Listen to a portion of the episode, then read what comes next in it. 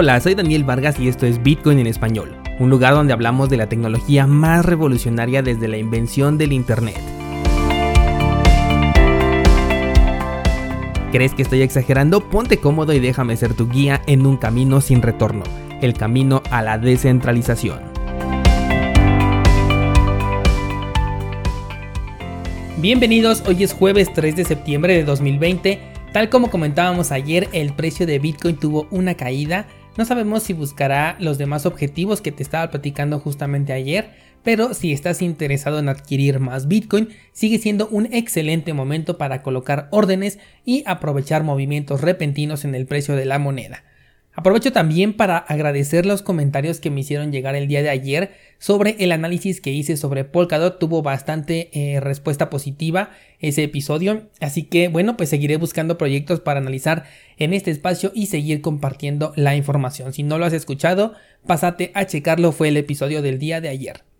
Hoy no encontré noticias tan interesantes, así que quiero aprovechar para contarte eh, que ayer estaba leyendo un artículo que de hecho les compartí por Twitter porque me pareció de lo más interesante y es que habla sobre las Ponzinomics que son el término que se les está dando a los esquemas Ponzi pero que ya están evolucionados.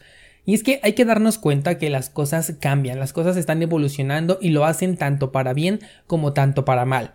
Por eso sería ilógico buscar hoy en día la flor de la abundancia tal como en su momento se conoció.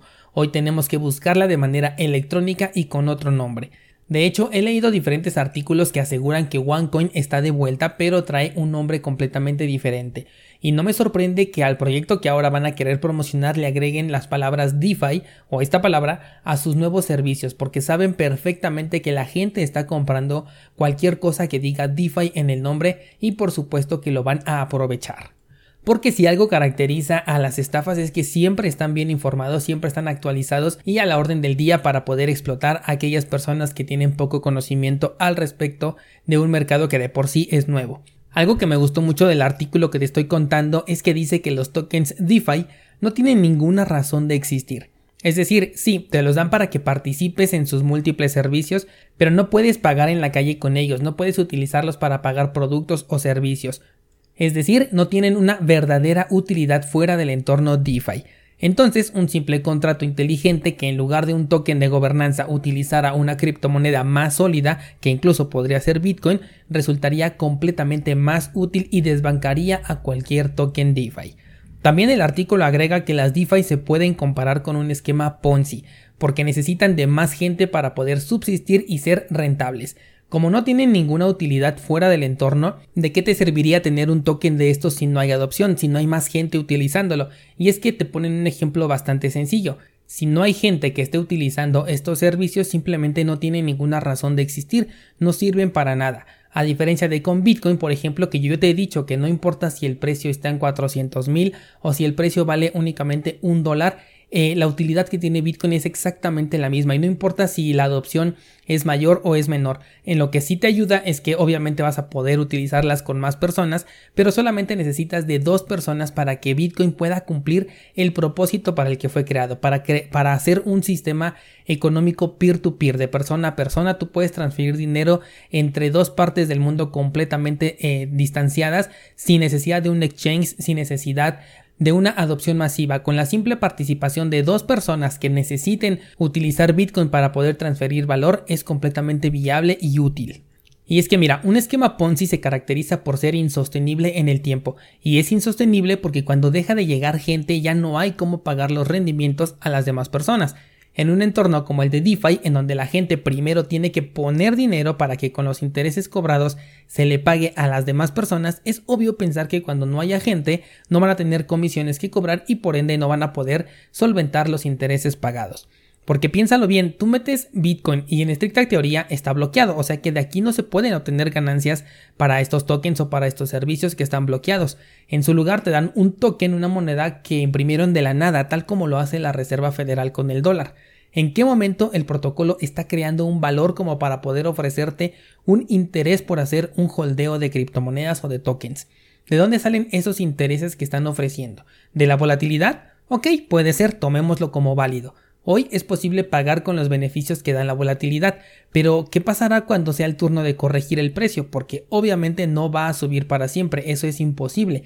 cómo van a solventar los intereses cuando no se tengan ganancias por volatilidad y la gente no quiera estar dentro de estos protocolos porque van a querer tomar ganancias en determinado momento. Esto ya lo vimos en prácticamente cualquier mercado y sobre todo si lo que estás poniendo como colateral son criptomonedas como Bitcoin, como Ethereum, como BAT, criptomonedas que van a llegar a un nuevo máximo histórico, pues es obvio que lo que van a querer hacer es retirarlos, van a regresar ese token basura, van a retirar todas estas criptomonedas y van a querer venderlas. ¿Por qué? Porque simplemente la están utilizando como métodos especulativos y es en ese punto donde la verdad tengo mucho interés de saber qué va a pasar con todo este ecosistema de las finanzas descentralizadas. Porque sabemos, por ejemplo, que una empresa genera valor, que Bitcoin tiene un costo en su fabricación y ese costo es parte de lo que le da valor, pero un token que nació únicamente para vivir dentro de una pecera, ¿qué valor real puede aportar?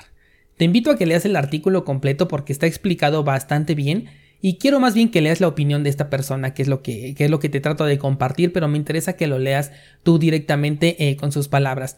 Te voy a dejar el enlace aquí en las notas de este programa y también te invito a que veas un video que compartí en el feed de mi Instagram, en donde una persona de alto nivel dentro de Chainlink pregunta por qué creen que DeFi está teniendo tanto FOMO en este momento. La respuesta es de lo más interesante, es un video que apenas dura un minuto y del cual no he podido encontrar el video completo. Este fragmento eh, lo, lo encontré de una persona que sigo en Twitter y se los compartí, pero estuve buscando el video completo y la verdad es que no lo encuentro. Tengo hasta la impresión de que este video lo bloquearon, lo pusieron como privado o simplemente lo borraron y bueno, ya te enterarás por qué cuando lo veas. Te voy a dejar también el enlace a mi Instagram para que primero me sigas y después veas este controversial video. La siguiente nota que quiero analizar es sobre Poloniex, un exchange que en sus tiempos fue el exchange número uno y hoy no te aconsejaría de ninguna manera tener una cuenta en esta casa de cambio por ningún motivo. Bueno, resulta que este exchange abrirá la opción para realizar trading con futuros de Ethereum. Lo que quiero que analicemos no es precisamente la apertura de estos futuros dentro de la casa de cambio como tal, sino la creación de una infinidad de instrumentos derivados de las criptomonedas. Ya tenemos futuros por todos lados, tenemos un proyecto que se dedica a crear tokens sintéticos y que de hecho esa es su función principal, y tenemos infinidad de productos que no son más que derivados. Esta clase de instrumentos hace que el mercado cripto esté moviendo mucho más dinero del que realmente vale el mercado en general. O sea, es posible decir que el mercado de Bitcoin no vale únicamente por los 18 o 19 millones que van hasta el momento creados de criptomonedas, sino que tiene un valor muchísimo más grande. ¿Por qué? Por causa de los derivados. Te recomendaba también antier, si no me equivoco, por ahí por Instagram, que vieras la película de la gran apuesta o The Big Short en su título original. Seguramente que muchos de ustedes ya la vieron y saben de lo que hablo, pero si no es así o si piensas volver a verla, eh, me gustaría que pusieras atención a los productos derivados cuando hablan sobre ellos, porque esto es lo que está llegando al sector de las criptomonedas y me estoy preguntando, cuando el dólar se devalúe y las criptomonedas incrementen su precio de manera descomunal, van a permitir la impresión de todo ese dinero para poder pagar la enorme deuda que se están comprando con estos productos? Es una duda que tengo, no sé si vaya a ser realmente un problema o no, pero me parece bastante interesante considerarlo desde este momento porque veo que los derivados están creciendo demasiado rápido. Por último, y retomando un poco lo que te comentaba ayer sobre Ethereum y sus altísimas comisiones, las casas de cambio, o sea los exchanges, ya están planteándose alterar el cobro de comisiones que, te piden normalmente cuando quieres realizar un retiro porque están incurriendo en pérdidas con los retiros que se hacen desde sus plataformas en cuanto a tokens ERC20 se refiere y por supuesto a Ethereum. Estamos viendo cómo ya el problema de la escalabilidad de Ethereum está afectando a más sectores, está afectando ya en, en, general prácticamente, ya está completamente fuera de control y eso me hace pensar que van a tomar medidas desesperadas. Ya te comenté sobre la posibilidad de adelantar Ethereum 2.0, sacarlo aunque esté en una versión alfa, aunque tenga errores. Y ahora se está hablando de reducir la comisión, eh, bueno, el cobro de comisiones en un 75% lo cual por un lado pues sí le ayudaría a los usuarios para pagar menos, pero a su vez le estaría quitando el incentivo a los mineros que son parte esencial de la seguridad de una red. Estas personas eh, minan con el objetivo de obtener ganancias, por eso tienen equipos allí trabajando.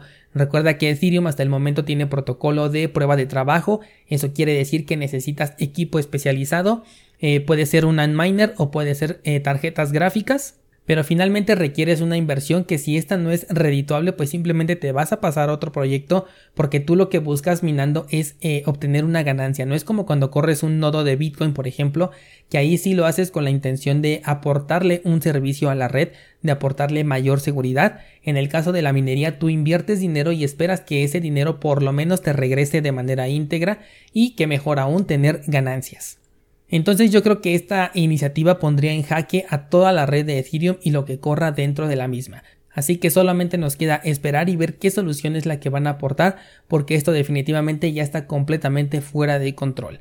Hasta aquí por el día de hoy descentralizado, pero la semana todavía no termina, así que mañana regreso con más noticias.